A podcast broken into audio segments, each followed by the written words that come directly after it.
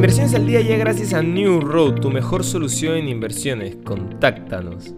Hoy, en el plano local, el Ejecutivo creará el Fondo de Agua que contará con cerca de 700 millones de soles, recursos que se destinarán a proyectos de siembra y cosecha de agua, canales y reservorios, anunció el viceministro de Desarrollo de Agricultura. Estas inversiones favorecerán a la agricultura, que es el sector que crea más empleos, dinamiza la economía y genera mayores ingresos en el país.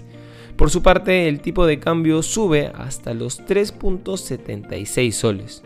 En los mercados internacionales, los índices de Wall Street terminaron la sesión de ayer nuevamente al alza, encadenando de esta forma tres sesiones muy positivas, en lo que representa su mejor racha desde el mes de noviembre de 2020.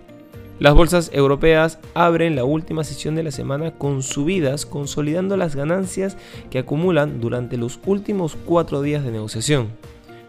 En Asia, el índice de referencia de la bolsa de Hong Kong, el Hansen, interrumpió hoy dos jornadas seguidas de repuntes, al caer un 0.41%, a la espera de que China anuncie medidas de estímulo y de la cumbre virtual entre el presidente del país Xi Jinping y su homólogo de Estados Unidos Joe Biden.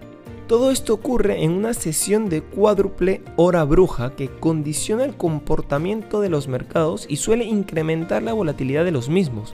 Por tanto, habrá que esperar a la próxima semana para confirmar si el reciente rally de alivio que han experimentado las bolsas occidentales y permitido a muchos de sus índices recuperar más del 10% de sus recientes mínimos es capaz de continuar o por el contrario se puede dar por finalizado. Recordemos que la hora bruja es un fenómeno que se produce cuatro veces al año, cada tercer viernes de marzo, junio, septiembre y diciembre, cuando los mercados de renta variable asisten al vencimiento trimestral simultáneo de futuros y opciones sobre índices bursátiles y acciones.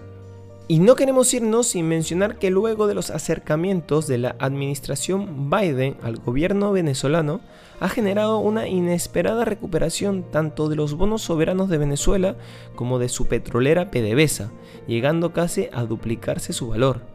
En las próximas semanas aparecerán nuevos compradores a medida que sigan surgiendo noticias positivas de las interacciones entre Estados Unidos y Venezuela, dijo Dean Tyler, jefe de mercados globales para Bank Trust.